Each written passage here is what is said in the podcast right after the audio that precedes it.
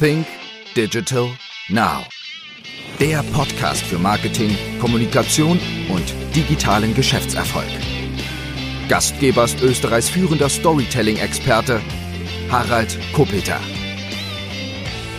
Hallo und herzlich willkommen zu einer neuen Ausgabe von Think Digital Now. Mein heutiger Gast ist André Jünger und für alle, die André Jünger nicht genau kennen oder noch nicht kennen, darf ich Ihnen mal kurz vorstellen. André Jünger ist Inhaber der Verlage Gabal und Jünger Medien. Er hat studiert in Frankfurt und in den USA, ist 1989 in das Familienunternehmen eingetreten. Der Verlag ist spezialisiert auf den Bereich Business. Darüber werden wir heute auch noch genau reden, über die Businessbücher. Und in meinem Bücherschrank finden sich eine ganze Menge Bücher aus dem Gabal Verlag, denn sehr viele viele bekannte Business-Trainer, Coaches, Speaker haben ihre Bücher im Gabal Verlag veröffentlicht. Unter anderem Andreas Buhr, Hermann Scherer, Tobias Beck, Roger Rankel, Philipp Semmelroth, Ralf Schmidt, Stefan Friedrich, die ganze Günther-Serie, glaube ich, oder so, ist im Gabal Verlag erschienen.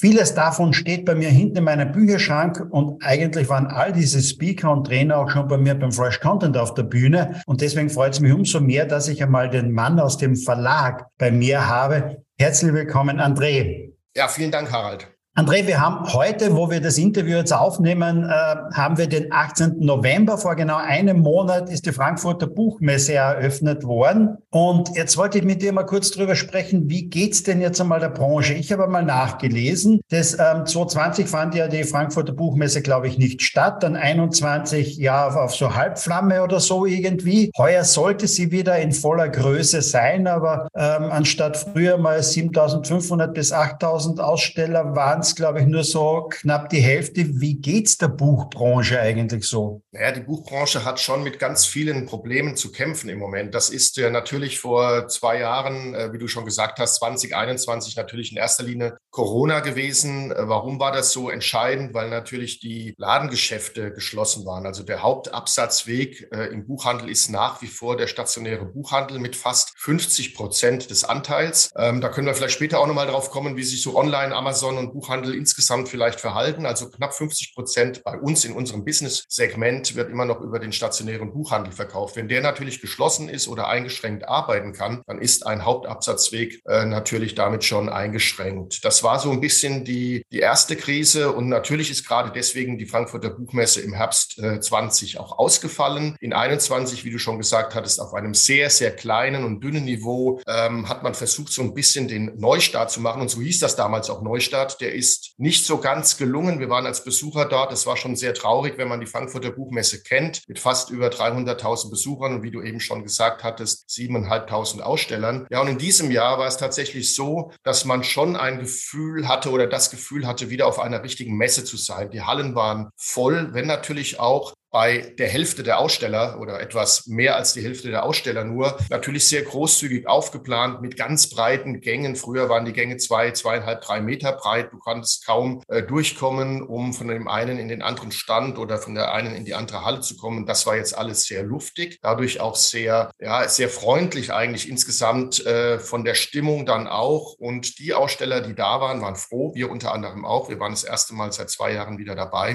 mit einem etwas kleineren Stand. Auch das das eine Tendenz, ein Trend. Viele Verlage bauen nicht mehr die riesengroßen drei, vier, 500 Quadratmeter Stände, sondern beschränken sich wirklich auf das Wesentliche. Was sich etwas verändert hat in diesem Jahr, ist, dass die Publikumstage länger geworden sind, das Wochenende plus der Freitag und die Fachbesuchertage, die normalerweise von Mittwoch, Donnerstag und Freitag bestimmt werden, jetzt quasi auf zwei Tage reduziert waren. Das ist so ein bisschen das, was ich persönlich beobachten möchte und ein bisschen kritisch sehe, weil wir äh, leben schon auch von dem Verkauf auf der Messe, also von dem Verkauf an den Fachhandel, an den Fachbesucher, nicht unbedingt an den Endbesucher. Und wer die Buchmesse vielleicht von vor vielen, vielen Jahren kennt, weiß, dass es eigentlich eine Einkaufsmesse oder eine Verkaufsmesse war. Wir standen dort am Messestand und haben wirklich Aufträge geschrieben. Ähm, das hat nachgelassen. Und deswegen muss man natürlich diese Buchmesse jetzt aus Verlagssicht vielleicht äh, nicht kritisch beäugen, aber zumindest ähm, mit, ähm, ja, mit, der, mit der entsprechenden Vorsicht, wie sich das in den nächsten Jahren entwickelt. Aber um nochmal zurückzukommen, auch auf einen Teil deiner Frage. Es ist natürlich ein Gradmesser für die Branche und wir sind mit dieser Messe und ich glaube auch ehrlich gesagt, dass sie nicht mehr die Größe erreichen wird wie früher, ähm, nicht dort angelangt, wo die Messe vielleicht oder die Branche hingehört und sie hat nach wie vor große Probleme und die merken wir jetzt erst. Corona ist zwar, in, ja, sagen wir nicht vorbei natürlich, aber diese große Welle ist vorbei und was uns jetzt im Prinzip im Handel und im Buchbereich plagt, sind natürlich ähm, nicht nur die großen Herausforderungen, was Ressourcen angeht. Es Papier ähm, ist kaum da. Äh, jetzt geht das los mit Kartonagen, Paletten und die Preisexplosion. Ich glaube, wir haben jetzt eine Preiserhöhung allein von unserer Druckerei von fast 30 Prozent bekommen. Ähm, das heißt, die Herausforderungen, die haben wir natürlich nach wie vor. Und äh, die Buchmesse hat all, versucht, das alles sehr positiv abzuholen. Ähm, ich glaube aber nicht, dass sie ähm, dass wir da schon angekommen sind, wo wir stehen. Also ich glaube, es wird teilweise noch ein bisschen rumpliger ähm, für uns als Verlage in der Branche. Was hat sich denn gegenüber 2019 vielleicht noch geändert? Ist es jetzt, hat es äh, mehr Buch, äh, Bücher in digitaler Form gegeben, sprich auf Kindle oder dann mehr Hörbücher auch innerhalb dieser Corona-Krisen? Der Buchhandel war ja zumindest bei uns in Österreich ja auch immer geöffnet jetzt, ähm, beziehungsweise konnte ich mir gut Bücher immer abholen, denn auch. Und ähm, hat sich denn da etwas verschoben jetzt einmal im Bereich von den Büchern? Bei den Auflagen ist es schwierig zu sagen, sind Auflagen zurückgegangen, nicht? weil natürlich immer tausende Bücher ja neu auf den Markt kommen. Aber wie, wie, wie hat sich denn das Konsumverhalten geändert? Also vielleicht muss man ähm, vielleicht noch mal trennen. Also dass, dass man, dass man, man muss wahrscheinlich den Markt so ein bisschen trennen in, in auf der einen Seite so die, diesen ganzen belletristischen Bereich, ähm, also das leichte Lesen, sage ich mal, das Lesen an sich und dann vielleicht so den Bereich, den wir ja auch mit Gabal bedienen, mit Wirtschaft, Recht, Ratgeber, Sachbuch, Fachbuch auch ein bisschen. Aber ähm, die Entwicklungen sind eigentlich sehr unterschiedlich. Also hat man natürlich geht es der Branche insgesamt muss man sagen, dass der Markt, ähm, also dass auch das Verkaufen. Ich habe gerade eben kurz kurz vor dem Gespräch nochmal die neuen Branchenzahlen gelesen, insgesamt über die letzten zwei Jahre stark nach unten gegangen ist. Aber es gibt dann halt den belletristischen Bereich, also die ganze Romane äh, und auch der, der Kinderbuchbereich und jetzt auch neuerdings wieder der Reisebereich, die ähm, 20 auch noch alle im, im Keller waren oder in den Keller gegangen sind, aber die jetzt in 21 und vor allen Dingen auch in 22 absoluten Trend nach oben haben. Die anderen Bereiche aber alle ins Minus reingerutscht sind. Von daher ähm, will ich mal meinen Bereich oder unseren Bereich so ein bisschen ähm, Sachbuch, Fachbuch und äh,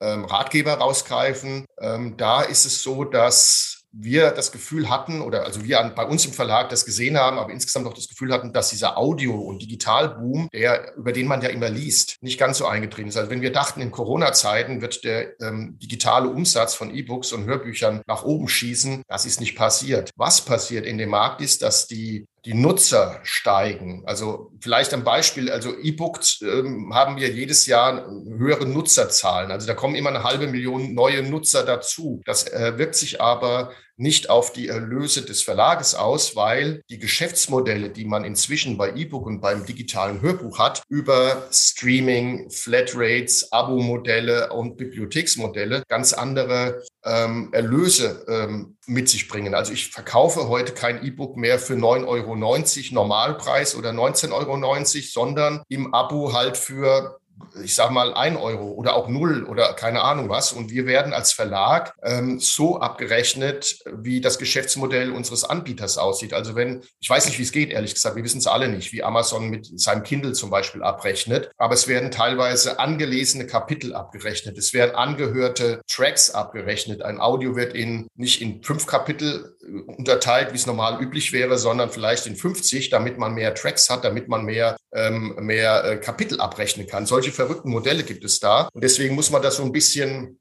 ähm, ja, mit einem lachenden, einem weinenden Auge sehen. Lachend ja, die Nutzerzahlen steigen angeblich. Aber die Erlösmodelle für uns als Verlage und natürlich auch dann für die Autorinnen und Autoren, die ähm, steigen nicht. Bei uns im Verlag sinken sie sogar. Und das ist so ein bisschen das Erstaunliche an dieser, an dieser Entwicklung. Jetzt bist du seit 1989 im Verlag, jetzt im Familienunternehmen. Ähm, wie hat sich denn mitunter die Umsatz, der Umsatz ähm, entwi also entwickelt, beziehungsweise die Zusammensetzung? Damals klarerweise war es äh, das klassische Buch. Wir haben jetzt über das Digitale gesprochen, über das E-Book gesprochen und Hörbuch. Wie, wie groß ist denn so? Ähm, ist es 90 Prozent oder 80 Prozent immer noch das klassische Buch in Papierform und das 20 Prozent Digitalumsatz? Oder wie muss ich mir das vorstellen in einem Verlag?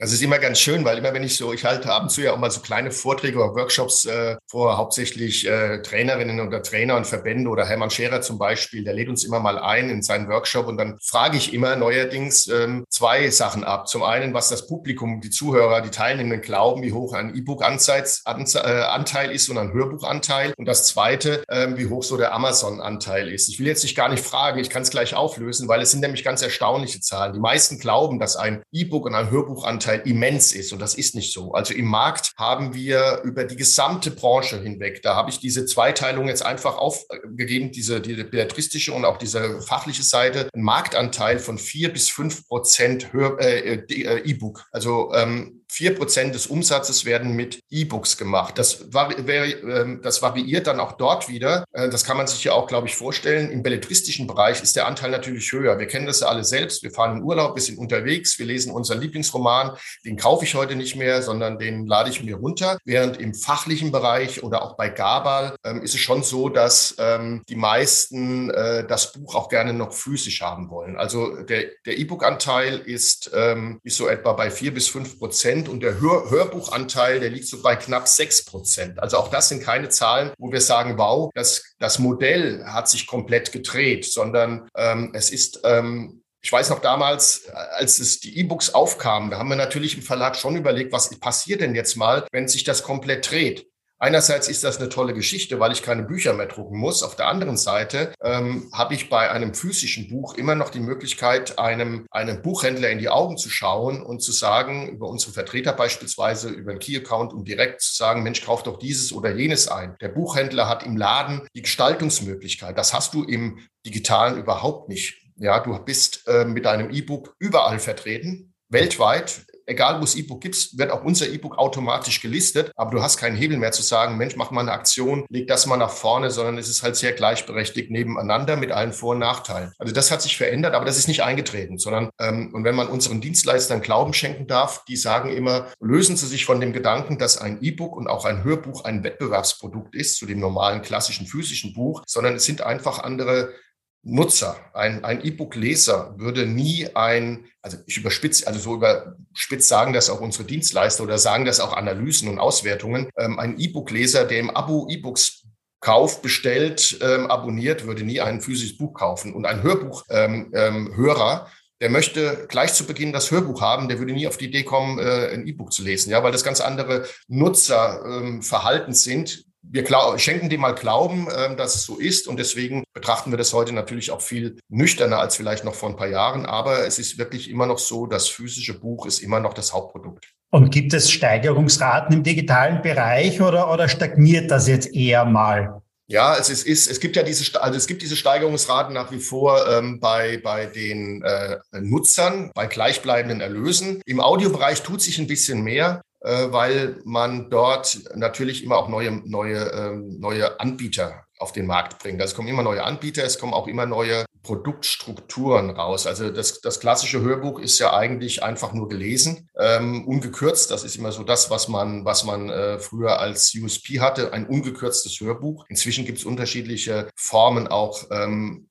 Hörbücher zum Beispiel oder, oder Audio äh, zu, äh, in den Markt zu bringen. Also das, Podcast zum Beispiel ist ja so ein Ding, das ist ein, ein, ein Podcast, also oder die, die, die Produktion der Podcasts, die steigt enorm, äh, auch wenn da im Moment noch keine Preise dahinter stehen, aber vieles davon wird auch bepreist. Also im Hörbuchmarkt ist, äh, ist eine deutliche Steigerung im Moment äh, sichtbar. Gehen wir vielleicht noch mal ein bisschen zurück. Ich war auch auf eurer Website und habe dort gesehen, klarerweise früher speziell in deinem Bereich, im Businessbereich, äh, waren CDs mitunter ja auch etwas, nicht, was viele gekauft haben. Viele Trainer ähm, und Speaker haben das auf den Veranstaltungen direkt ja auch verkauft dann mitunter. Und diese CDs hatten ja auch immer einen sehr, sehr guten Preis. Das war gleich einmal bei 30 Euro, 40 Euro und manche Boxen noch mehr. Das war irgendwann einmal vor zehn Jahren. Ich nehme mal an, der CD-Verkauf ist wahrscheinlich massiv zurückgegangen kennen, würde ich einmal meinen, bin jetzt einmal gespannt auf deine Antwort, aber hat da Audible und andere Anbieter jetzt einmal, ähm, genauso wie Spotify, haben die äh, diesen CD-Markt in die Luft gesprengt? Ähm, ja, also der CD-Markt ist in unserem Bereich tot. Erstaunlicherweise im Kinderbereich ist er noch absolut aktiv. Ich war gerade jetzt vor kurzem in so einem kleinen, sehr bekannten Supermarkt. Da stehen wirklich noch die Benjamin Blümchen CDs auch wirklich an der Kasse. Also ähm, da würde ich sagen, da funktioniert das noch. Und vielleicht auch so in dem Bereich hochpreisige CDs, wo ich so ein bisschen Sammlereffekt habe. Also den Harry Potter, den will man sich vielleicht heute noch als CD hinstellen, weil ehrlich, aber ehrlich gesagt, spiegelt sich das im Handel gar nicht mehr wieder. Also ich glaube nicht, dass es noch einen Händler gibt, einen Buchhändler, der eine CD-Abteilung hat, vielleicht bis auf Aufnahme, Ausnahme vielleicht von so ein paar wirklich Kinder, Kinderbereichen. Das ist so das, was wir, was wir beobachten. Und natürlich hat ähm, hat ähm, ja der, der gerade der Amazon natürlich mit seinen Geschäftsmodell gebracht, in denen dadurch überhaupt erst online möglich wurde. Ähm, Amazon hat einen Marktanteil von 90 Prozent bei Hörbüchern. Ja, da kommt überhaupt keiner mehr an Amazon vorbei. Du kannst zwar deine Hörbücher auch über Apple, ähm, über Spotify, über sonst wen runterladen, aber die haben einen Marktanteil von 90 Prozent. Da kommst du nicht umhin. Aber natürlich auch keine physischen CDs mehr. Also ich glaube nicht, dass es bei Amazon noch großartig physische CDs gibt kannst du als Verlag auch gar nicht mehr produzieren. Abgesehen davon, dass jetzt die Preise natürlich noch mal explodiert sind, was die ganzen Rohstoffe angeht. Ähm, du müsstest heute 1000 CDs produzieren, um auf einen äh, ordentlichen Preis zu kommen und das kannst du gar nicht mehr verkaufen äh, physisch. Jetzt muss man dazu sagen, früher war das ein Luxus. Das Buch hat 30 Euro gekostet, die CD 50 und die wurden super abverkauft, weil das damals eben jedem klar war, gut, es ist, da ist eine Produktion dahinter, da ist ein Hörbuchsprecher, das muss im Studio aufgenommen werden. Heute kannst du diese Preise gar nicht mehr erzielen. Das heißt, auch die Produktion, ja, die, äh, die wir heute haben. Natürlich ist die Produktion auch schlanker geworden, muss man natürlich ehrlicherweise dazu sagen. Die lässt ähm, solche Preise gar nicht mehr, ähm, so, so niedrige Preise eigentlich gar nicht zu. Und deswegen ist dieser Hörbuchmarkt auch nicht so in unserem Segment so gar nicht ausgeprägt. Also es gibt nicht viele Verlage, die sich in uns, bei uns tummeln, die ein Hörbuchprogramm haben. Wir sind noch mit einer der wenigen, die wirklich jeden Titel entweder selbst oder auch in Lizenz weggeben und damit Hörbücher zu den Büchern haben. Du hast es vorher schon mal kurz angesprochen. Ich glaube, die Aufteilung ist so, 50 Prozent der Bücher werden über den klassischen stationären Buchhandel verkauft und 50 Prozent gehen dann online rüber. Von den 50 Prozent wahrscheinlich ähm, am meisten klarerweise über Amazon, würde ich einmal meinen. Aber gib uns da noch einmal ein bisschen den Einblick denn auch. Nicht? Also ähm, stationärer Handel, Amazon und welche welche Plattformen ansonsten vielleicht noch wichtig sind? Also es ist tatsächlich aber noch anders. Also ähm, knapp 50, ich glaube inzwischen sind es 45 Prozent äh, der Bücher werden über den stationären Handel verkauft. Und das, der ist in Deutschland halt sehr ausgeprägt. Es gibt in anderen Ländern, in England und in den Vereinigten Staaten ja nicht mehr so viele Buchhandlungen ähm, wie, wie bei uns, glaube ich. Über 6000 Buchhandlungen gibt es in, in Deutschland, Österreich und Schweiz noch. Ähm, das ist relativ viel. Der Online-Anteil ist tatsächlich nur 20 Prozent. Die anderen, die Differenz zwischen den 25, also die, ähm, die 30 Prozent, die übrig bleiben, die sind wirklich oft Direktgeschäft von Verlagen, also fachlich orientierte Verlage, Rechtsverlage. Ähm, die haben noch ein hohes, äh, einen hohen Anteil an, ähm, an, an Direktumsatz. Ähm, dann kommt noch ein bisschen Kaufhaus dazu, dann kommt noch ein bisschen Tankstellenbereich dazu. Ähm, Versandhandel ist nicht zu unterschätzen. Äh, das sind jetzt keine Online-Händler, sondern das ist halt einfach so ein Versender wie früher Weltbild oder Otto Versand, die auch Geschäft machen. Der Online Onlinehandel ist tatsächlich in Deutschland nur 20 Prozent. Und von diesen 20 Prozent hat Amazon allerdings einen Marktanteil von 18, 80 Prozent. So, das heißt, wenn man jetzt äh, rechnet, ähm, dann liegt Amazon eigentlich auch nur beim Marktanteil von irgendwo bei, bei 18, 19 Prozent. Und das ist ja auch oft so, wenn ich diese Frage stelle, die, wie ich vorhin erwähnt hatte, gerade auch früher bei den Autoren und jetzt auch ins Publikum, wie hoch glauben Sie denn, dass der Amazon-Anteil ist? Da kriege ich halt immer so 80, 90 Prozent gesagt, weil die Wahrnehmung eine andere ist. Aber in Wirklichkeit ist der Anteil so knapp 18 Prozent. Und Amazon macht heute sein Geschäft auch nicht mehr mit Büchern. Die haben mit Büchern angefangen, aber heute ist das Buchsegment, glaube ich, eher sogar gar nicht mehr so äh, gewinnträchtig, sondern die machen ihre Geschäfte heute mit, mit anderen Modellen, mit, mit Clouds und mit anderen Produkten. Jetzt war es ja mal so, dass eben vor einigen Jahren Verlage oder immer schon so, nicht wie eben Sachen aufgekommen sind, wie ein E-Book oder so etwas oder wie ein Hörbuch, man nie so richtig wusste, man mitunter Angst hatte, okay, das Klassische wird verschwinden. Wir haben es aber immer schon gesehen, klassische Medienkanäle verschwinden nicht immer. Radio gibt's noch immer nicht. Also man dachte, die Zeitung wird durchs Radio abgelöst, das Radio wird abgelöst durch Fernsehen. Gibt es etwas, was äh, dich vielleicht ein bisschen so, ähm, äh, vielleicht manche Sorgen in dich regt, wenn du, wenn du so ein bisschen in die Zukunft siehst oder wenn du sagst, okay, das sind so ein paar Gefahren, die sehe ich jetzt einmal, dass unser Geschäftsmodell vielleicht noch ein bisschen zerstören könnte? Also das Grund, die Gefahr sehe ich grundsätzlich nicht. Also ich sehe nicht die Gefahr, dass ähm, zumindest nicht in absehbarer Zeit, die ich ja noch erleben würde, würde ich mal sagen, zumindest in meinem Geschäftsleben, ähm, dass das Buch äh, verschwindet. Es muss intelligenter werden in bestimmten Bereichen. Also dass man wirklich, ähm, ähm, ähm, es gab mal früher eine Tendenz, das Enhanced-Buch, ähm, das ist hauptsächlich bei Kinderbüchern weiterentwickelt worden, also wo man wirklich aus dem Buch heraus ins Digitale, in die digitale Welt eintauchen kann. Das ist ja schon eine Weile her, da mit QR-Codes wurde damals umoperiert. Äh, Heute ist ja so ein QR-Code schon fast Standard. Das hat sich aber nicht durchgesetzt, ähm, weil es einfach sehr aufwendig ist in der Technologie dahinter. Auch Spiele, ähm, kann ich mich noch erinnern, bei meinen Kindern, da gab es ein Spiel, dann hat man daneben das iPad liegen gehabt und konnte im, im Digitalen weiterspielen. Ähm, das ist im Buchbereich, hat sich nicht so durchgesetzt. Was sich so durchgesetzt hat, ist natürlich, dass man ein Buch mit äh, digitalen äh, Inhalten anreichert. Da haben wir selbst auch gerade eine neue Buchreihe herausgebracht jetzt im Herbst, wo wir das wirklich didaktisch auch machen. Also nicht nur QR-Code am Ende des Kapitels hinsetzen, wo du auf die Webseite des Autors kommst und kannst dir da noch irgendwie was runterladen, damit er seine Newsletter-Adressen bekommt, sondern wirklich didaktisch eingearbeitet, Zusatznutzen mit Video, mit Podcast, mit ähm, Materialien, mit externen äh, Links. Das könnte das Buch natürlich nochmal attraktiver machen. Ähm, was eher uns umtreibt, ist die Frage, natürlich nach der Menge der verkauften Bücher. Und das merken wir halt im Moment. Und das geht, glaube ich, allen Verlagen so. Im Moment werden halt einfach weniger Bücher gekauft. Und irgendwann kommst du natürlich als Verlag mal an die, an die Grenze, wo du dir überlegen musst, äh, wie wirtschaftlich ist so eine Buchproduktion. Weil wir brauchen halt immer Auflage. Ähm, wir können nicht alle Bücher on demand drucken. Das geht auch. Aber das äh, ist wesentlich teurer, als das in Auflage zu drucken. Und das ist so ein bisschen das Problem. Da gibt irgendwann mal ist ein Punkt, wo du eben unter die 1000 Exemplare drucken nicht kannst. Oder du musst die Preise so stark äh, anheben, dass man natürlich dann Angst hat, auch als Verlag ähm, vor ja den, den Preisschwellen und, und der, der, ja, der Zurückhaltung der Kunden, weil sie einfach bestimmte Preise nicht mehr zahlen können oder wollen, gerade in der jetzigen Zeit. Gibt es da etwas? Gibt es so eine Preisschwelle? Wie ist da deine Wahrnehmung? Ja, die Schwellen, die sind immer klassisch natürlich so noch die 19, die 29, 90. Es ist natürlich, je fachlicher ein Titel ist, ähm, desto höher können Preise sein. Ich sehe dahinter dir zum Beispiel Business geht heute anders. Das ist ja sowieso schon ein, ein relativ dickes Buch mit über 300 Seiten. Das richtet sich an eine, an eine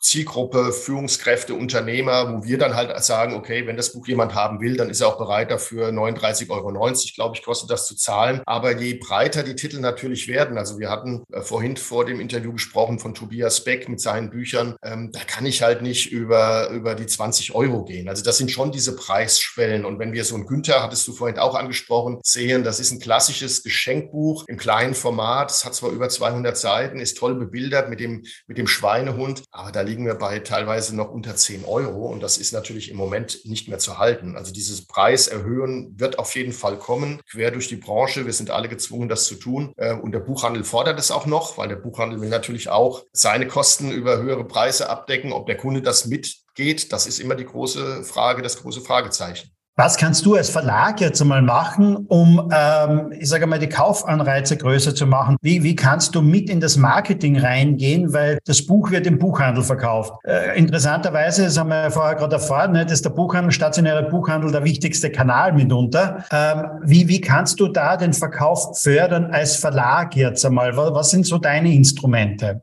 Also der ähm also den Verkauf über den Handel zu fördern, mit dem Handel zusammen, das wird natürlich immer schwieriger, gerade als ein Verlag wie wir, wo eine Wirtschaftsabteilung ja gar nicht mehr in den meisten Buchhandlungen vorhanden ist, außer vielleicht in den ganz, ganz großen Filialen. Die meisten werden kleiner. Also Wirtschaft wird ja kaum noch gespielt. Und was ist auch Wirtschaft? Da stellt sich ja schon wieder die Frage. Früher gab es eine Wirtschaftsabteilung, da waren die Themen wie Business, wie Telefonieren, wie Verhandeln, Führen, Kommunikation automatisch drin. Das gibt's heute nicht mehr. Also werden die Titel anders zugeordnet. Das ist natürlich ein Problem. Was wir machen, verstärkt äh, und wo wir Ansätze sehen, ist, dass wir wirklich auf die Kunden zugehen, auf die potenziellen. Also, dass wir wirklich über äh, das Direktgeschäft, wir haben vor einem Jahr, gut anderthalb Jahren, ein Online-Magazin gelauncht, wo wir unsere Autoren zu Wort kommen lassen, wo wir Beiträge veröffentlichen, äh, wo wir wirklich versuchen, über diese ganzen Aktivitäten, Social Media, Newsletter, aber auch aus den Büchern heraus, Veranstaltungen, alles, was wir so machen, Kooperationen im Markt, Messen, Veranstaltungen in der Branche, in HR-Branche, Weiterbildungsveranstaltungen, Veranstaltungen, Buchmessen natürlich auch, dass wir darüber eigentlich den direkten Kontakt zum Kunden suchen. Das bedeutet natürlich, dass wir einen zusätzlichen Content brauchen über das Buch hinaus, um damit wirklich Interesse für die Themen und für die Bücher und auch für die Autorinnen und Autoren ähm, zu triggern. Also das ist eigentlich der Ansatz, der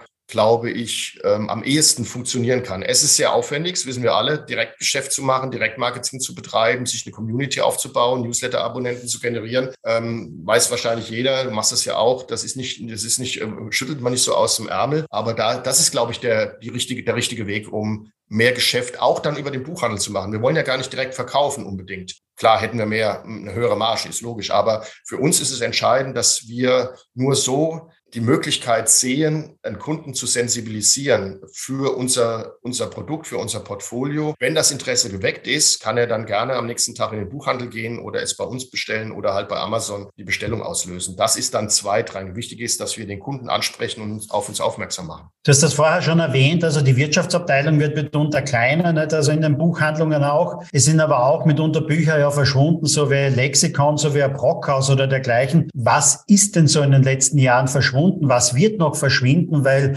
vielleicht die Nachfrage nicht mehr da ist, weil es dafür vielleicht ja eine digitale Lösung gibt? Ja, das, ich sag mal, je, ähm, das ist so meine Meinung, je fachlicher es wird, äh, desto größer ist die, oder ist der Wettbewerb natürlich im, im Netz, im Internet. Also wenn ich mal, du hast es eben gesagt, Lexika, aber wenn ich auch mal an diese ganzen ähm, Rechtsgesetzesbände denke, ja, die gibt's heute immer noch, aber da wird natürlich viel äh, im juristischen Bereich, im Gesundheitsbereich, da wird natürlich inzwischen viel äh, in, im Internet abgehandelt. Und, und da haben Verlage teilweise wirklich frühzeitig diese, diese Gefahr auf der einen Seite, Chance auf der anderen Seite erkannt und bauen sich ja ihre eigenen Portale auf. In unserem Bereich ist es am Anfang zumindest eher so, so gewesen, dass ja das eigentlich der Wettbewerb für uns war. Also der Wettbewerb war gar nicht so sehr der Kollegenverlag mit einem gleichen oder einem ähnlichen Buch, sondern äh, das war eigentlich, dass man bestimmte Inhalte, ähm, wie ich eine Präsentation vorbereite, wie ich ein Mitarbeitergespräch führe, um mal so, so einfache Sachen zu nennen, ja einfach mir heute irgendwo als White Paper runterladen kann. Und das nicht nur einmal, sondern äh, äh, mehrmals. Das ist eigentlich so die größere Gefahr. Und deswegen müssen wir bei uns auch schauen, wenn wir Titel ähm, ähm, entwickeln, dass sie eben über das hinausgehen, ja, dass sie wirklich entweder noch diesen Zusatz nutzen, sei es über die Autoren, Autorinnen, über uns ähm, als Verlag auf einer kleinen Plattform, den Zusatz nutzen noch generell generieren können oder aber, dass sie wirklich, und das ist so ein bisschen der Ansatz, den wir auch vertreten und auch ähm, vermarkten, ist, dass wir halt sagen, wir sind ein Verlag, wir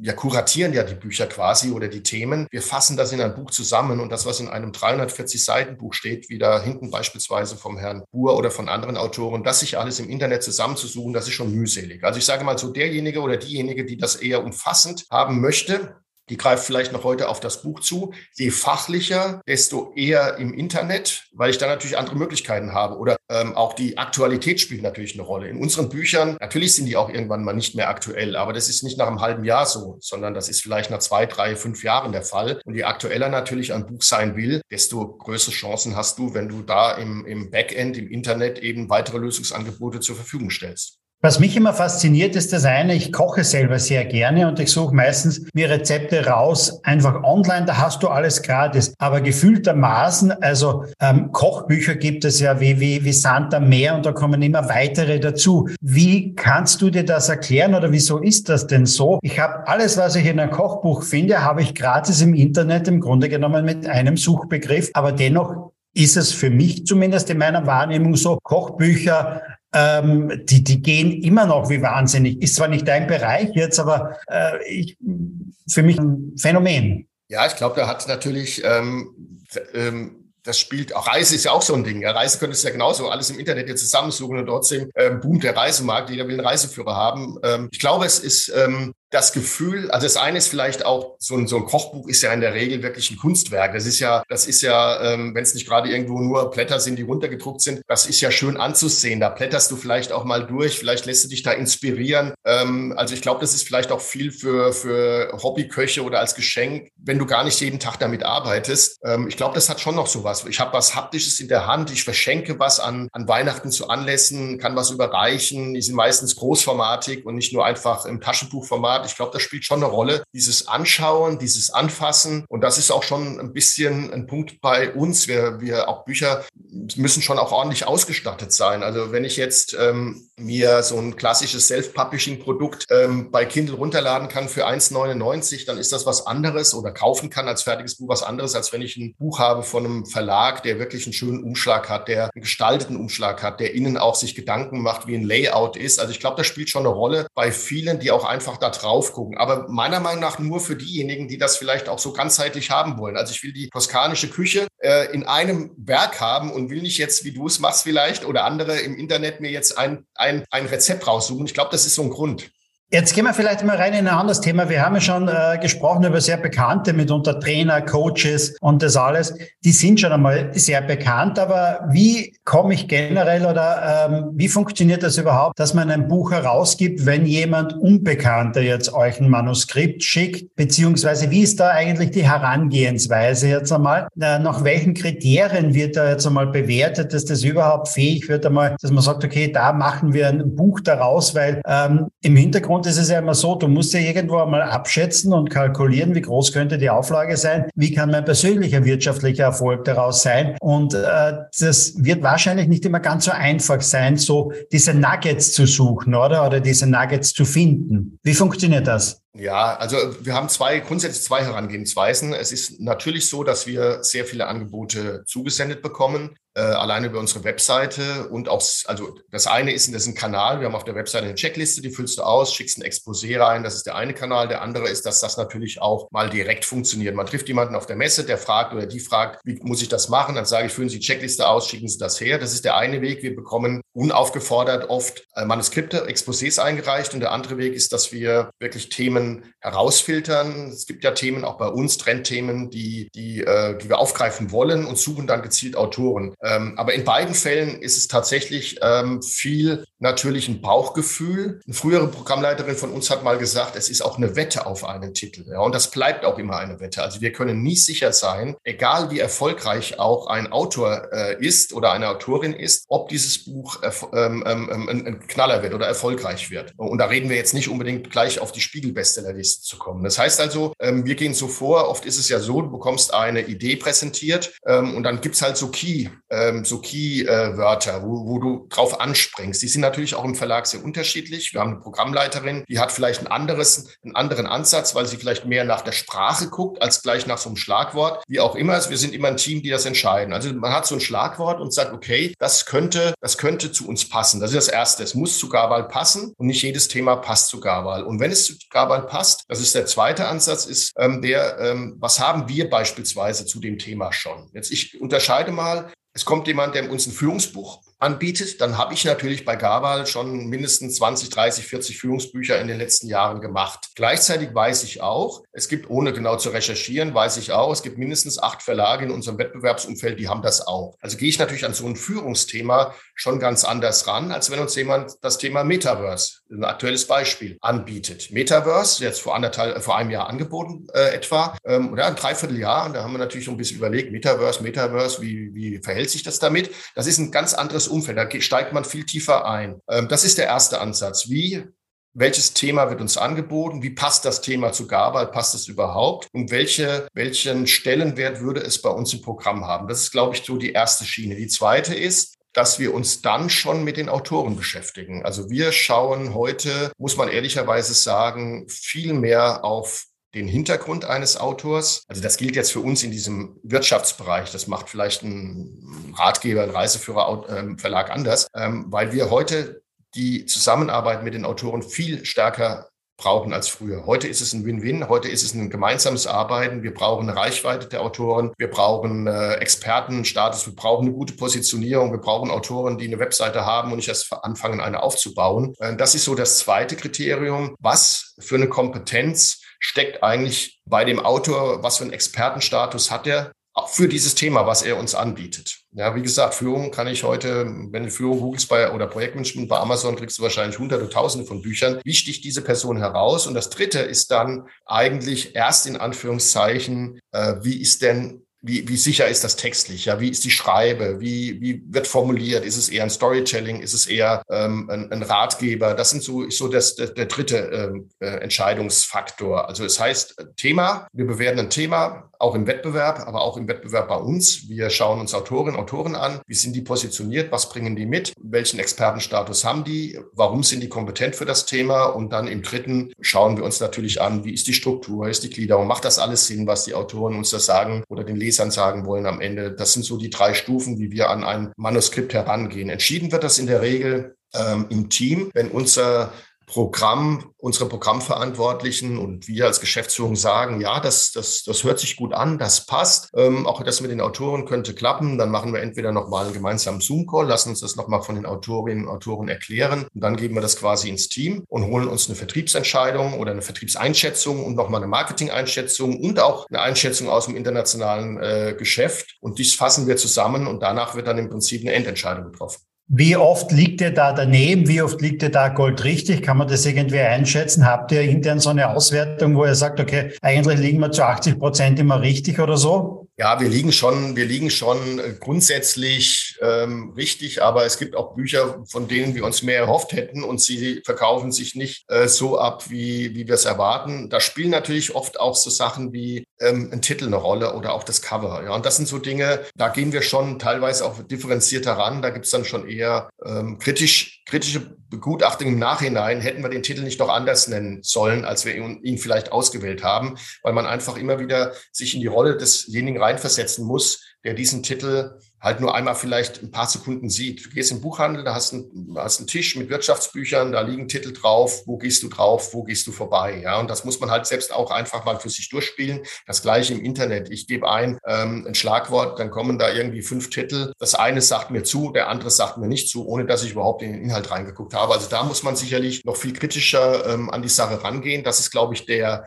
da, wo wir in Anführungszeichen am ehesten Fehler gemacht haben, wenn man Titel vielleicht nicht so gut lief. So richtige Rohrkrepierer hatten wir, glaube ich, ähm, ganz, ganz wenig in unserer Verlagsgeschichte. Äh, es gab sie auch, äh, wo wir wirklich gedacht haben, was ist denn hier los? Da geht ja gar nichts. Und das ist natürlich dann ärgerlich. Aber ein Glück macht es ja die Mischung am Ende aus. Wir haben Titel, die vielleicht überdurchschnittlich gut laufen, besser als erwartet. Und es gibt halt welche, die, die äh, vielleicht gar nicht gut laufen. Aber speziell bei Titel und, und jetzt auch beim Cover ist ja euer Einfluss ja überproportional groß, oder? Weil das steht ja meistens ja im Vertrag drinnen, dass ihr da entsprechend jetzt einmal äh, euch einbringt, jetzt einmal viel, viel mehr als wie beim Inhalt, oder? Ja, im Vertrag steht, dass wir natürlich die äh, Hoheit haben, aber in der Realität ähm, ist es natürlich so, dass wir, zumindest können wir das für Gawal sagen, dass wir schon sehr aktiv und sehr, ähm, sehr partnerschaftlich mit Autorinnen und Autoren das Thema besprechen. Und es kommt nicht selten vor, dass auch mal sich ein eher ein, ein Coverwunsch eines Autors dann am Ende durchsetzt. Da muss man immer auch sehen, ähm, das muss man immer abwägen. Ähm, und da muss man ganz ehrlich auch sagen, spielt natürlich die Reichweite und auch das Engagement der Autoren schon eine Rolle. Wenn ich möchte, dass ein Autor, der wirklich, ähm, wirklich ähm, eine hohe Präsenz hat äh, im Markt, früher eine Bühnenpräsenz, heute vielleicht eine Präsenz insgesamt und ich weiß, der will 2000 Bücher vielleicht selbst verkaufen, ja, dann muss ich mich vielleicht ein bisschen mehr auf seine Wünsche einlassen, als wenn ich Autoren habe, wo am Ende ähm, kein Engagement da ist. Das muss man leider auch so ehrlich sagen. Aber trotzdem ist es schon noch so, dass wir am Ende uns versuchen, mit den Argumenten, die wir haben, durchzusetzen. Weil, und, und es bewahrheitet sich auch immer wieder. Wir haben Autoren, die kamen nach Jahren zu uns und haben gesagt, warum läuft mein Titel nicht? Ja, und dann sagen wir so ein bisschen, ja, hätten wir damals vielleicht doch einen anderen Titel gewählt und nicht den, den Sie unbedingt wollten, dann wäre es vielleicht besser gegangen. Das ist jetzt ein bisschen gemein, ähm, vielleicht im Nachhinein, aber das spielt schon eine Rolle. Autoren haben eine ganz andere Herangehensweise. Die gehen ja immer nur von sich aus, ja, von ihrem CI, von ihren Kunden, mit denen sie im persönlichen Kontakt stehen. Wir müssen ja immer an alle denken. Ja, wir müssen ja an denjenigen denken, wie ich es eben beschrieben habe, der ein Schlagwort eingibt irgendwo im Internet und zieht dann zehn Cover nebeneinander erstmal und entscheidet sich erstmal ganz subjektiv für eines. Und das wird auch nicht so sein, dass sich alle zehn, die da draufgehen, ähm, für das gleiche Cover entscheiden. Und das ist schon schwierig. Bei vielen meiner Büchern, die bei mir hinter hier in der Bücherwand stehen, ist dann oben ein kleiner Aufkleber Spiegel Bestseller. Das gibt natürlich dem ganzen richtigen Turbo nicht und natürlich für einen Autor ist das quasi ein Ritterschlag. Oder gibt es etwas Besseres oder das ist das, was am meisten zählt jetzt einmal im Bereich Business, oder? Ja, also es ist grundsätzlich natürlich so, wenn du den Spiegel Bestseller Button hast, also Spiegel Bestseller Das ist dann der Titel oder auch Spiegel Bestseller Autor. Dann kannst du das auf jedem deiner Bücher auch noch verwerten, auch wenn es kein Bestseller in den, in den Rankings ist. Das ist natürlich, das ist natürlich, ähm, das ist natürlich ein, ein, ein Push-Effekt. Ja, und man sieht ja auch, wenn ein Titel mal auf der Spiegel Bestsellerliste steht, ja, es gibt einige, die rutschen runter. Also unsere beiden sind natürlich auch mal wieder irgendwann runtergerutscht. Wir haben zwei Spiegel Bestseller bisher, die rutschen dann irgendwie mal runter. Aber wenn man sich jetzt die Bestsellerlisten anschaut, da stehen oft die gleichen Titel über Jahre äh, da oben. Und das ist schon natürlich ein Kaufargument äh, für viele, die jetzt in den Laden gehen und sich vielleicht orientieren wollen, wenn da Spiegel-Bestseller draufsteht, wird gekauft. Und in unserem Bereich ist es noch die, äh, die Manager-Magazin-Liste, die ähm, alle vier Wochen herauskommt. Spiegel-Bestseller kommt ja jede Woche raus. Das ist dann auch nochmal, ja, ist auch ein Ritterschlag, wenn man da drauf landet. Aber ist natürlich in der Außenwahrnehmung nicht so ähm, plakativ oder bekannt wie die Spiegel-Bestseller-Liste. Das muss man schon sagen. Welche Zahlen zählen jetzt da? Ist es ausschließlich der stationäre Buchhandel? Gibt es da noch andere Kriterien? Ähm, es ist der komplette Buchhandel, aber halt nicht komplett. Also äh, mit kompletten Buchhandel meine ich, es ist auch online, es ist auch Amazon, wird inzwischen auch eingespielt. Keiner weiß so richtig, ähm, wie gezählt wird. Ähm, die lassen da nicht so richtig in, sich in die Karten schauen. Also wenn, wenn, wenn es richtig, wenn wir es richtig verstanden haben, ist es immer eine Auswahl von stationären Buchhandlungen und auch, ich meine, nur ein Teil von Amazon. Aber da bitte nicht festlegen, wenn irgendwelche Experten dem Podcast zuhören, ähm, gerne auch ähm, Feedback geben, wenn wir, wenn wenn ich falsch gelegen habe, aber es ist nicht 100, ist nicht so, dass jedes verkaufte Buch in allen Buchhandlungen zählt, sondern es ist immer so ein Querschnitt und es ist wirklich so, dass die Spiegel Bestsellerliste ähm, jede Woche gezählt wird. Ich glaube, Dienstag bis Dienstag, Donnerstags kommen die raus. Also das heißt, in dieser Woche muss eine bestimmte Anzahl von Büchern verkauft werden, damit sie auf die Liste kommt. Aber es ist auch nicht die absolute Zahl, die zählt, sondern immer im Vergleich zu den anderen Büchern. Also wenn ich im, wenn der, wenn das Buch, äh, das jetzt am Platz eins steht, vielleicht dahin kam mit 3000 verkauften Exemplaren in der Woche und im nächsten Monat nur 1000 und alle anderen sind auch weniger, ja, dann bleibe ich trotzdem auf dem Platz eins. Also das zählt immer im Verhältnis zu den, zu den anderen. Deswegen kann man auch nicht so sagen, man muss unbedingt 1500, 2000, 5000 Bücher verkaufen, um da drauf zu kommen, sondern es ist wirklich von Woche zu Woche unterschiedlich. Also zum Beispiel, wenn wir an die Buchmesse denken, die ist ja immer im Oktober und da kommen natürlich unglaublich viele Titel vor der Buchmesse auf den Markt, dann ist natürlich die Wahrscheinlichkeit, dass ich auf die Bestsellerliste komme, geringer, weil ich ja 30 Wettbewerbsprodukte habe. Und Wettbewerb ist da ja nicht ein Wettbewerb im, im Thema, sondern ein Wettbewerb um die Liste. Und wenn man sich so eine Sachbuchliste anschaut, da ist ja alles Mögliche drauf. Da ist ja der, der Ratgeber drauf, genau wie äh, das Waldbaden, äh, wie ähm, was es da auch immer im Markt gibt. Also sehr Finanztitel sehr unterschiedlich. Und das muss man halt immer so ein bisschen bedenken, wenn man da auf diese Listen will.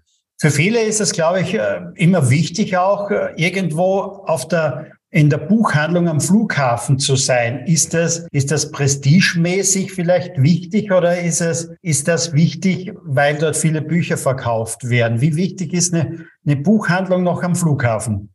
Ja, das ist, ähm, ich glaube, es ist für die Autoren wichtig, weil sie da vielleicht am ehesten vorbeilaufen, muss ich ganz ehrlich sagen. Also gerade auch unsere Autoren, die sind vielleicht eher mal im Flieger unterwegs und äh, man hört vielleicht auch eher mal jemanden, Mensch, ich habe dein Buch beim, bei, am Flughafen gesehen, weil man halt, oder am Bahnhof, weil man halt viel reist. Das fällt vielleicht nicht so auf, wenn ich jetzt äh, zu Hugendubel oder zum anderen Händler gehe und stöber da mal insgesamt grundsätzlich rum. Ähm, es ist, äh, sind ja immer sehr kleine Sortimente, äh, eher als im, im, im großen stationären Handel. Von daher vielleicht auch eher sichtbar. Ähm, man muss natürlich also jetzt auch so ein bisschen als aus Verlagssicht sagen, dass die, die, der Verkaufszeitraum ist halt sehr kurz. Das heißt, mein Buch liegt da ähm, vielleicht zwei Wochen und danach verschwindet es wieder von, der, von dem Platz, weil der Platz für ein weiteres Buch äh, verwendet wird. Also so ein Buchhändler denkt ja heute auch bei Tischen, bei Schaufenstern immer in in Umsatz, ist ja auch richtig, ist ja auch legitim. Und wenn der Titel sich nicht äh, oft genug dreht, dann fliegt er halt aus dem Schaufenster wieder raus. Es kommt ein anderer rein. Deswegen sind solche Zeiträume immer sehr kurz und man muss auch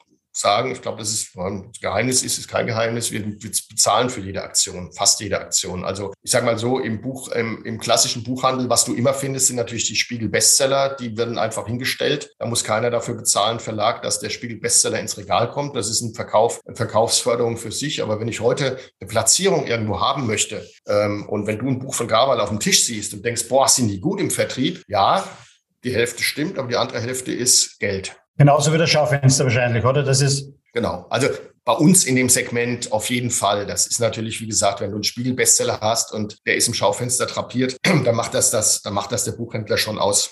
Natürlich aus Eigennutzen, weil er ja weiß, dass das Buch sich dreht. Aber bei den ganzen anderen, und das sind ja wahrscheinlich 80, 90 Prozent der, der, des Programmes, ist es schon so, dass eine Platzierung ähm, ja, bezahlt wird, Werbekostenzuschuss, was auch immer. Man darf ja nicht vergessen, du hattest es ja auch eingangs schon gesagt, ähm, wie viele Titel im Jahr erscheinen. Ich glaube, über 70.000 Titel kommen jedes Jahr neu auf den Markt. Ja, jedes Jahr 70.000 und alleine bei uns im Segment 5.000. Das heißt, es gibt 5.000 Gabal-Bücher-like im Markt. Ja, also alles, was so mit Wirtschaft, mit Ratgebern zu tun hat, was so in diesem beruflichen Kontext ist. Und wenn ich, wenn ich das so ein bisschen erzähle, dann sage ich auch ähm, Autoren, die mich fragen, macht es Sinn, ein Buch zu schreiben? Das kann man so nicht beantworten. Natürlich macht es immer Sinn, wenn man als selbst ein Buch schreiben will, aber man hat 5.000 Wettbewerber. Jetzt hast du vorher schon einmal erwähnt, ihr seid auch auf der Suche immer wieder nach Trends, nach Themen, jetzt einmal, die vielleicht so in den nächsten Monaten kommen oder, oder mitunter aktuell werden. Was sind denn so gerade die Trends und die Themen? Du hast vorher erwähnt, Metaverse ist etwas, was jetzt einmal ein bisschen neu gekommen ist. Aber jetzt haben wir natürlich eine große Energiekrise oder so etwas, nicht? Und in diesem Bereich, und das ist auch die große Personalkrise mitunter ja auch, also auch in den wirtschaftlichen Bereich hinein. Gibt es da schon etwas, wo du sagst, okay, das sind so Themen, wo wir uns jetzt einmal ein bisschen umschauen für die nächsten Monate oder so, oder die bereits, ich sage mal, in Produktion sind? Und wie schnell könnte denn überhaupt sein? Äh, beim ersten Lockdown waren ja dann einige Bücher relativ rasch dann einmal da, nicht wie verhalte ich mich beispielsweise in Zoom-Meetings oder sonst etwas. In diesen, wie, wie, wie schnell muss man da reagieren?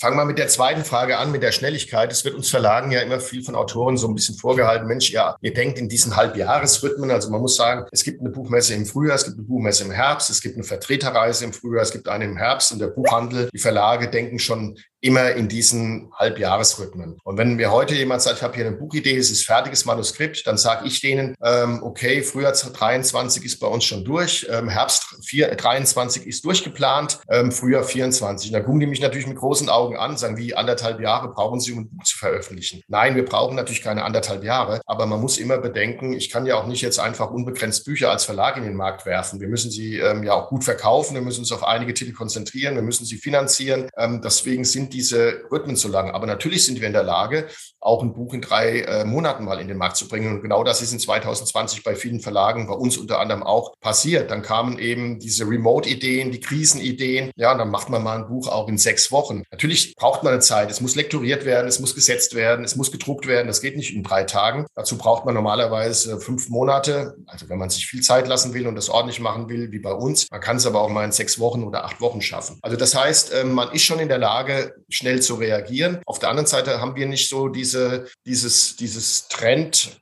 diesen Trenddruck, wie beispielsweise bei einer Zeitschrift, die ja eigentlich jeden Monat neue Trends aufgreifen muss. Das hatten wir früher mal versucht, aber das geht gar nicht, weil bis das Buch in einem halben Jahr erscheint, mag der Trend schon wieder ein bisschen verwässert sein. Aber es gibt natürlich so diese, diese Metatrends, sage ich mal. Und dazu äh, zählt im Moment so ein bisschen dieses ganze ähm, Spektrum KI, Metaverse, also wie wird so dieses Thema KI und zwar jetzt nicht nur im technischen Sinne. Metaverse ist ja so ein bisschen, deswegen haben wir am Anfang auch die Stirn gerunzelt, als uns das angeboten wurde, ja so ein bisschen im Gaming-Bereich ähm, auch mit diesem Second Life damals vor ein paar Jahren ein bisschen negativ behaftet. Aber sobald es jetzt in die Richtung geht, das gilt für KI auch, in die Richtung geht, es betrifft mich, mein persönliches Leben, aber auch mein persönliches Berufsleben, dann wird das natürlich für eine breitere Masse interessant. Und dann kann ich plötzlich so einen Titel auch in Szene wie, was bedeutet das für Führung? Was bedeutet das für Vertrieb, für Mitarbeiterführung, für Team, auch im Remote Office? Das sind so Themen, die wir sehen. Natürlich Themen wie, ähm, äh, also dieses Thema wie in Corona Homeoffice, das ist natürlich immer noch präsent, aber es wird jetzt, es wird jetzt, es wird jetzt tiefergehend behandelt. Also ähm, Job-Sharing oder Job-Crafting. Natürlich kommt der Fachkräftemangel im, im Moment mit ins Spiel. Zum Fachkräftemangel gibt es unglaublich viele Bücher. Jetzt gepaart mit äh, dem ganzen Thema Remote-Arbeiten und vielleicht auch eine ganz andere Arbeitseinstellung mit sich bringen. Das sind so, ist sicher so ein Themenblock, der ähm, ja eher, eher ähm, ja, jetzt in Zukunft mehr behandelt wird. Insgesamt sicherlich die Frage, wie sich Unternehmen in Zukunft aufstellen müssen, gerade kleine mittelständische Unternehmen. Was muss ich denn eigentlich machen? Und da, da spielt, spielt ja alles rein. Da spielt die Unternehmensnachfolge rein. Da spielt rein, wie will ich mein Team auf, äh, aufbauen in den nächsten Jahren? Ähm, wie, wie will ich ähm, so, eine, so eine Infrastruktur, eine ganze technologische Infrastruktur aufbauen? A, um den Mitarbeiterinnen und Mitarbeitern ein ordentliches Remote äh, Work zu ermöglichen, gleichzeitig aber auch meine Prozesse umzustellen. Das sind so Themen, die sind im Moment bei uns werden, werden eher behandelt. Aber trotzdem, es ist ähm, immer wieder das klassische Thema Kommunikation, Rhetorik, Verkauf. Verkauf läuft nach wie vor immer gut äh, und Führung. Die bleiben einfach bestehen, diese Themen. Liebe Zuhörer, ich weiß, da draußen sind ganz viele genau in diesem Bereich drinnen zu Hause, nicht? Verkauf, Kommunikation, Marketing. Geht mal wieder in die Buchhandlung, schaut einmal in die Wirtschaftsecke rein, ihr werdet da drinnen unzählige Bücher finden, wo einfach Gabal oben steht und ich kann euch versichern, das sind mitunter die besten Bücher mit dabei, denn sie stehen auch bei mir hinten im Schrank und ich habe sie, ich denke mal, wirklich alle von vorne bis hinten gelesen, glaube ich zumindest. Lieber André, herzlichen Dank, dass du dir sehr ausführlich Zeit genommen hast, auch über die Bücher und die Buchbranche zu reden. Jetzt einmal, äh, so wie beim Abschluss äh, von einem Podcast gibt es noch immer so zwei, drei persönliche Fragen, wie du mit der digitalen Welt vielleicht umgehst. Ähm, mich würde interessieren, was sind denn so deine drei Lieblings-Apps auf deinem Handy?